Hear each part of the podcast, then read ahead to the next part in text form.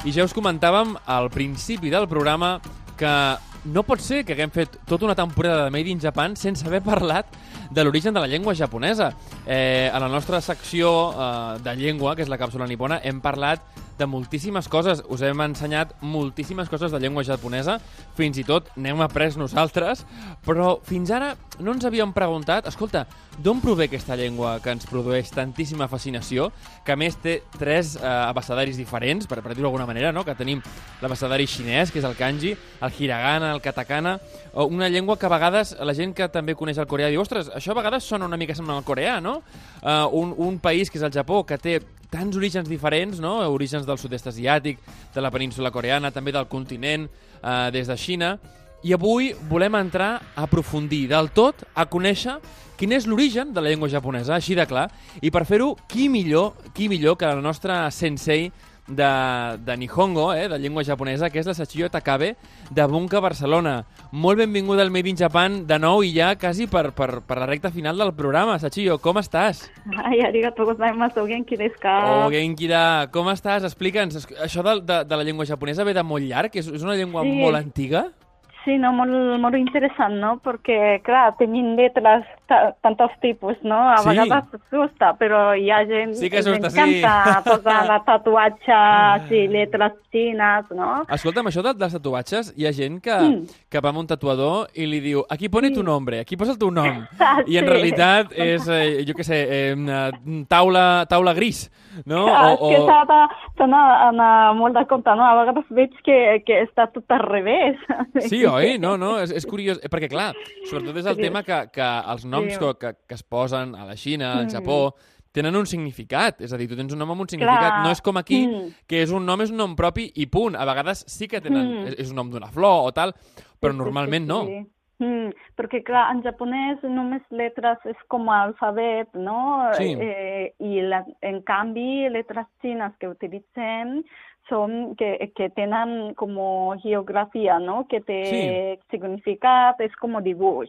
Sí, un, el que es diu un pictograma, no? A vegades es diu un pictograma i després un ideograma, perquè, Mm. clar, hi ha molta gent que li fascina això que tingueu tres...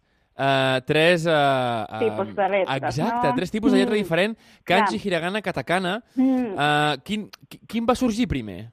Mm, clar, és que al principi no, ni, no tenien, a Japó no tenia res d'escritura, sí que molt interessant quan comença una mica això, comerç, sobretot d'intercanvi de, de, de budisme, no? Mhm. Va començar a introduir siglo I, començava a entrar lletres xines per a tema de comerç. Al segle I, Després- ahà. Mm, després va venir segle IV, uh, va introduir, va, va expandir el budisme, no? Llavors sí que començava a escriure copiant sutra com un tipus de meditació, no? Mhm, I, I començava a, a escriure. Clar, també hi ha una cosa curiosa, i això Mm. s'experimenta molt a l'hora d'anar al Japó, que hi ha una Mm. cosa que són els kanji, i l'altra cosa són els sutra. És a dir, el sutra és una Mm. forma d'escriure eh, Mm. que, que ve de, de la Índia? D'on ve? Sí, és que va començar a Índia, després uh, va anar cap a Xina, Mhm. va, van anar desenvolupant cada país, no? Hi ha sutres, però interpretació diferent de cada Mhm. lloc, però bé, va, va ser el mateix. Tu no? saps, tu saps llegir sutres? Eh, en japonès sí, però clar, sobretot hi ha bastants que són a Xina, no? Sí, Ah, sí, sí. eh, sí, no? Xin- Xinesa. Sí. Llavors hi ha una manera per a llegir com manera japonesa perquè gramaticalment res de veure de, eh, de xinès i Sí, la japonès. gramàtica res a veure, eh? Sí, sí, sí. Diferentíssim. Com comentaves, coreà, a vegades tenim una mica com semblant coreà perquè diuen que venen de, de, de Corea, no? Els japonesos, en el Mhm. moment que venia... Llavors sí que es veu, però, clar, tampoc no, no hi ha res a veure la, la tipografia de letra, tampoc, així que no, no pot entendre gaire, Ahà. no?, cada, cada llengua. No, és superinteressant. De fet, Mhm. mira, clar, és curiós. Ara eh, els nostres oients no, podran, podran saber això, que el japonès escrit s'origina de, dels kanji, no? Del, dels Mm. ideogrames i pictogrames que venien de la Xina. Però, clar, Escolta, el japonès ha una cosa que els que hem estudiat una mica eh, ens torna bojos, que és el, el kunyomi i el onyomi, no? Mm, és a dir, que sí, no? a, una mateixa lletra eh, una mateixa lletra kanji es llegeix d'una forma i d'una altra. Mm. Clar, que per què de això? Xina, Per què ens ho feu tan Xina, difícil, la- Sachillo? Per què ens ho feu tan difícil? No, no és difícil, eh? però origen Xina. Llavors respectem la pronunciació en origen Xina, Mhm. però clar, uh, aplicant a gramàtica japonesa no pot uh, entendre gaire bé pronunciació en Xina. Llavors Clar. va desenvolupar una pronunciació adequada per al japonès, no? Mhm, mhm, Per això hi ha mhm. dos tipus de, de pronunciació en cada, cada kanji, ¿no? Es, es complexa, pero Ajá. claro, como historia, porque no tenía letra, nosotros va a introducir una lengua extranjera y, y va a adoptar para lengua propia. Clar, i llavors jo suposo que és això, que us arribava un xinès, no? Clar, jo, per exemple, Mm. un tema curiós eh, és amb el, és amb el de, de dia, no? O sigui, eh, per Mm. un dia, o sigui, per, per, per una banda és Nichi, i Mm. per una banda, si, d'altra banda, si no recordo, és Hi, oi? Sí, sí, sí, correcte. I llavors eh, hi ha una pronunciació, que és, o sigui, una forma de llegir-ho que és la xinesa i una forma de llegir-ho Mm. que és la japonesa. Sí. I així amb, amb moltíssimes lletres. Sí, sí, sí, sí, sí. Una mateixa paraula, però hi ha manera de dir a manera xina i, i manera japonesa. I manera japonesa. Escolta, i llavors els altres... Clar, hi, hi ha dos alfabets més, que és el Mm. hiragana i el katakana. Mm. Eh, el hiragana, com, com es va desenvolupar el Mm. Bueno, primer introduir kanji i per a llegir kanji va eh, inventar katakana per a, per a llegir. Katakana serveix per a llegir eh, paraules estrangeres, inclús eh, xinès, no? Letra xinesa. Sí. Llavors, a aquella època, al principi, només educació era per a, per a homes, no? Mm -hmm. I homes dominava kanji i katakana. Mm -hmm. i para evitar y para, bueno, es que, clar, no, dones no tenia accés a educació, llavors són, són listes i va inventar una lletra per a elles. Mira Són que bé! Hiragana. Ahà, o sigui, hiragana és l'alfabet l'alfabet de les dones, no?, d'alguna manera. Sí, sí, si veieu, fixeu bé, hiragana és més rodoneta, Sí. més femenina, Sí. kanji, sí, katakana és més així, molt... És més tallant, no? És, me- és més no? tallant, és més... Sí, més home. Sí, bueno, eh, això, això és... Jo et diria, et diria fins i tot que el hiragana és més artístic. Mm, Ah, és sí, més oi? artístic el hiragana, no? Mm. I el, el, el kanji, i, bueno, el kanji, el, el katakana és eh, Mm. com més de guerrer, no? És més, Mm. més marcial. Sí, és li, línies rectes, angles, sí. angles aguts, eh? Mm. és, és més agressiu, eh? Sí, sí, sí, sí, és curiós. Però Clar, aquí hi ha, hi ha un personatge que... Hi ha, hi ha una, una... Bueno, el, el Genji Monogatari, no? El, Mm. el, les llegendes de Genji, que es van traduir Clar. aquí, Mm. eh, de, de Murasaki Shikibu, que, que, que fa uns anys va tenir moltíssim d'èxit, no? I perquè és veritat que la primera Clar. novel·la de la història la va escriure una Mm. dona i al Japó. Sí, sí, sí. De fet, ella va inventar hiragana per a escriure històries, no? Fixa't, ella se'l va inventar, el Mm. hiragana. Sí, sí, sí, sí. Mm. Oh! Ostres, que Como que interessant. ellas, ellas trabajaba como servienta de nobles Sí. y, y claro, siempre acostada als homes aprenia kanjis i tal, i, i elles tenia un accés privat no, de- d'educació Sí. i, i per això va inventar lletres. Escolta, clar, i llavors, eh, imagino llavors Genji Monogatari, aquesta, la, la novel·la de Genji, només la podien llegir dones, perquè... perquè no? Sí, no? no? Era una novel·la feminista, per dir-ho d'alguna manera, sí, o què? sí, sí, sí, sí, a Japó les dones són molt potents. Ahà, escolta, que, que interessant. I en quin moment, en quin moment, diguéssim, que el hiragana passa... És a dir, clar, avui en dia llegir un, Mm. un diari en japonès Clar, has de mm. conèixer els tres alfabets, no? Mm. Uh, i, I cada alfabet serveix per una cosa, no? Mm. Uh, n- llavors, com, com explicaríem als nostres oients per què serveix cada un dels alfabets? Mm. Bueno, bàsicament kanji per a tot, però uh, katakana és per a eh, traduir paraules estrangeres com espanyol o, Mhm, o, mhm. o Anglès, anglès, mhm. etc. I hiragana bàsicament per a, per a paraules japonesa, o gramaticalment utilitza un component o, o paraules japoneses. Sí, normalment, no?, quan al final de- d'un substantiu o d'un Mm. verb hem d'acabar de Mm. posar la forma, no? Si, Mhm. si serà passat, serà futur, eh, serà el, el temps que sigui, no? I si no, Mhm. també per indicar la, la partícula, diguéssim, que fa que aquest substantiu sigui complement Mm. directe, complement del nom, no? Sabies una cosa molt curiosa? Jo t'he de dir que, que quan jo estudiava, quan jo estudiava japonès eh, durant la facultat, hi havia algun, algun company meu eh, de dret, perquè jo vaig estudiar dret, eh, vaig fer la carrera de dret a, a la UB, i Mm. recordo que algun company que, que també estava amb mi a la carrera i que estava estudiant japonès, sempre dèiem que el japonès s'assemblava amb gramàtica tant al llatí. Mm, sí, curiós. Clar, clar, perquè també teniu el verb al final, Sí. veritat? mm, Hi ha els, clar, en, en llatí hi ha els casos, és a dir, que Mm. cada paraula es declina en uns casos, Mm. però és que en realitat el japonès és igual, teniu unes partícules que mm. determinen, no?, eh, Sí. si allò serà doncs, un complement directe, un complement del verb... En fi, vull dir Mm. que és curiós que en realitat sí que tenim molts nexos. Clar, hi ha una, un, un, una dada que és molt divertida quan sents que el japonès és més proper al turc que al xinès. Sí. Com és possible, això? Clar, es que no saben d'on ve, no? És com llengua basca, no? Que Mm. no saben d'on ve, és, és molt misteri, i a més, clar, el japonès no tenia escritura, així que és com llengua molt misteriosa, no? Llengua molt misteriosa, això m'agrada, Mm. sí, sí. Ahà. També vull dir que el japonès és molt flexible, que, que clar, introduir tota la letra des de Xina, després hi ha uns vocabularis que bastantes, com 10%, Sí. ve d'americà i no traduint, sinó uh, introduint paraules en uh, anglesa Sí. i pronunciant com manera japonesa, no? Clar, Japangrish. Japangrish. Mm, això. Ja, né? Japangrish. I després Sí. també teniu el romagi, no? Que en realitat és la llengua llatina, la- les lletres llatines, el romagi. mm, també, també utilitzem... Sí. Escolta, anem, anem eh, amb un tema Mm. que a molta gent eh, li fascina, que és el shodo. Perquè, Mhm. clar, eh, darrere de la cal·ligrafia també hi ha Mm. un art, no? Mm, perquè això do definen que, que és una cal·ligrafia així com art. Mhm. Hi ha models de tipografies de lletres, però després és molt lliure, està obert per a fer el que vulgui cadascú i que sigui bonic, no?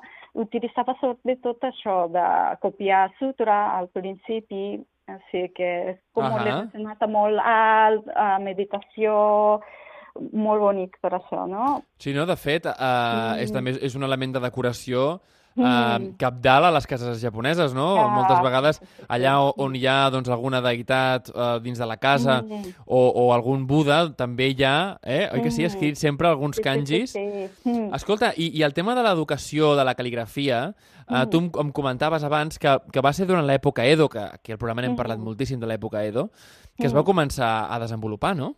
Mm, sí, no, perquè l'època ja és que no hi havia guerra, no hi ha perill de que, que vinguin altres països. Mhm. Llavors va desenvolupar cultura japonesa pròpia, no? 200 anys, durant 200 anys, i va començar educació tota, tota la gent. Llavors era no només nobles, sinó gent normal, anava Mhm. a acadèmia, a escola i aprenia això, això no? de, de Mhm. practicar cal·ligrafia, no? I, I després de la... Clar, perquè jo entenc que eh, Japó té una, una història bastant lineal eh, amb el que després ve l'època Meiji, després d'Edo, no? Ve Mm. Meiji, després eh, ve l'època de, la, de la guerra, però després de la guerra, eh, clar, eh, com canvia tot això? Canvia d'alguna manera la forma d'ensenyar la llengua o d'ensenyar la cal·ligrafia?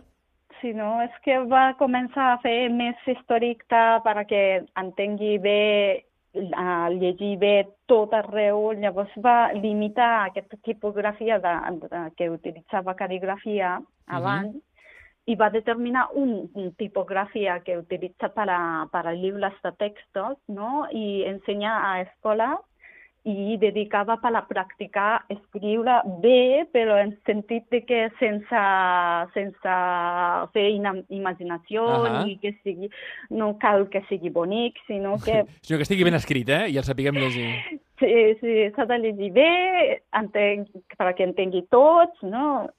I va limitar. A partir d'aquí ja no aprenia un tip, aquest tipografia que utilitzava abans, no? Ahà, ahà. Canvia, canvia molt, és a dir, també el japonès, si no recordo malament, se, no s'escriu d'esquerra a dreta, sinó que s'escriu de Mm. dreta a esquerra originalment i de dalt a baix, Mm. oi?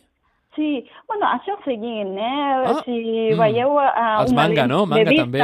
o Mm, manga, mm. comencen al revés que aquí, no? Mm. I, I a dalt a baix, a dreta a esquerra, és tradicional, que de fet a Xina ha deixat, no? de fer-ho. Però t'he de dir, de dir una cosa, mira, molt curiosa. Uh, la primera vegada que jo vaig agafar un manga, doncs fa Mm. molts i molts i molts i molts, molts anys, um, però me'n vaig adonar que era la forma natural de Mm. fullejar un llibre. Perquè Sí, jo no? sempre em trobava que era amb Seriós? la mà esquerra que, que obria les pàgines. Sí, i, i com, a, com a mi li passa a moltíssima gent. No amb la mà dreta, sinó amb la mà dreta aguantes el llibre i amb la mà esquerra passes les pàgines. I és amb la mà dreta, diguéssim, que, que a veure, si, si ets dretà, no?, que aguantes el llibre i amb la mà esquerra és la mà, diguéssim, amb la que vas passant les pàgines. Amb la qual cosa jo tinc que dir-te que, almenys anatòmicament, no?, d'anatomia i tal, a mi sempre em va resultar molt agradable. Jo crec que molta Mm. Sí. gent també li passa així. Que curiós. Sí, oi? O no, no, i- Sí. realment. I a més, em passava amb els llibres d'aquí. És a dir, jo em passava amb un llibre i sempre el començava a fullejar, de, des de sempre, jo abans de conèixer el manga, no? Sempre el començava a fullejar del final cap al principi, i no, no em preguntis per què, però jo agafava el llibre sempre amb la mà dreta i amb la mà esquerra passava les pàgines. I llavors, clar, passava del final cap al principi. Fins que jo un dia, clar, eh, ja era jovenet, havia vist bola de drac i tal, i, i aquí a, a Barcelona anàvem sempre al mercat de Sant Antoni, no? I per curiositat jo vaig agafar un, un manga i, I per primera vegada vaig dir, ostres, que ho estic llegint en en l'ordre correcte, no? Vull dir, e- és així, no? De- de- Sí. D'esquerra a dreta, i de dreta a esquerra, no? O sigui que, sí, jo penso que, que part de, de raó anatòmica teniu amb, amb fer les Mm. coses de dreta a esquerra, no? Hi ha una... Hi ha, almenys eh, sota el que jo entenc, una, un cert ordre amb això també. natural. Que curiós, és que hi ha gent que m'ha comentat que, que a diari Sí. Veu, llegeixen al revés, m'ha dit, com Ahà. a japonesos, m'ha dit. Sí, pot ser sí. sí que Ah, hi ha gent que també li passa, més- No, no sóc l'únic, eh? No Sí, sóc no? l'únic raro, eh? Sí, oi? Sí, sí, sí, sí, hi ha bastanta gent que m'ha comentat que llegeixo diari com, com a japonès. Sí, al revés. Jo crec que és una, Sí. un tema anatòmic. Jo crec que és un tema anatòmic. És a dir, Pues a, a, el mai, tema de passar els dits, el de passar els dits les pàgines, això et surt, surt molt amb la mà esquerra, només que amb Mm. la mà dreta. La mà dreta és més per, per aguantar el pes d'allò que estàs llegint. Bueno, és igual, anem a seguir, no et preocupis. Ha- Hi ha una cosa que, que qualsevol estudiant de, de japonès li torna boig, que és quants kanji he d'aprendre per Mm. llegir un diari o una novel·la. Mm, clar, és que això és una mica bastant ambigu, però clar, dient més o menys 200 de, eh, 2.000 d'estàndard kanji abans d'entrar a la universitat, no? O sigui, fins 20 anys més o menys s'ha d'entendre i escriure una part de kanji i per a llegir necessita més o menys així de kanji. 2.000. Mm. 2.000, eh? I nosaltres ens queixem quan acabem el batxillerat i, escolta, és que l'ortografia és molt complicada. 2.000 kanjis de memòria. Que, clar, eh, pel, pels qui eh, sigui la primera vegada que connecten amb nosaltres, eh, clar, el japonès no és fonètic, és a dir, el hiragana i el katakana Mm. són fonètics, però el kanji de, ja, ja pots intentar llegir alguna cosa allà, que com no tu Mm. sàpigues de memòria, no saps què posa. Mm, És impossible. clar. Per tant, heu de treballar moltíssim la memòria. Tu penses Sí, que, no? aquest, que aquest és, un, Mm. és un, una part del secret de l'educació japonesa? El treballar tant la memòria amb els kanji? Sí, no, una part crec que està bé treballar de memòries i va començar bastant a escriure, a dedicar això, no? Memoritzar lletres molt aviat Uh -huh. i tenen bastantes memòries. I escolta, uh, per acabar, digue'm, quina és la teva paraula preferida en japonès? U.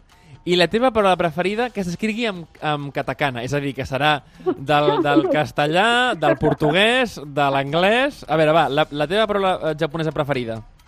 Preferida! Vinga, alguna que t'agradi molt, que sigui molt sonora, que diguis, aquesta m'agrada dir-la. bueno, ara com que fa calor, el kanji que m'agrada, Mm. umi, Umi, que ahà. té una part d'aigua, és molt relaxant mirant, no? Mhm. És com campo que no acaba mai, clar, Ahà. mal no acaba mai, no? El kanji m'agrada molt l'umi, Umi. de mal. Mm -hmm. El mar, per, fantàstic. A mi també m'encanta.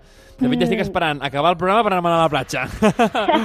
I digue'm, la teva paraula preferida en katakana, que sigui una importació de l'anglès, del portuguès, de l'espanyol, no ho sé, quin, quina, quina t'agrada? Ostres, katakana m'agrada molt escriure, però a veure, per exemple, i no n'hi vol que no... Voten, per exemple, ve de, de, de Portugal a Espanya, no? Ahà. Sí, voten, de botó. Ahà, voten, ahà. Vale, voten, ah, sigui, com, com un botó, eh, botón. Botó. Sí. Ah, sugoi. utilitzen Voten. Voten. M'agrada molt. Bueno, katakana m'encanta. Fantàstic, ostres, m'encanta, m'encanta, Sachillo. A més, m'encanta el teu humor, la teva energia, sempre, sempre amb un somriure i, escolta, t'agraïm moltíssim tota la informació que ens dones i, sobretot, com ho transmets. Arigato gozaimasu. Domo arigato gozaimashita. Una abraçada molt forta, Sachillo Takabe de Bunka, Barcelona. Made in Japan, el programa sobre cultura japonesa d'Onda Cero Catalunya.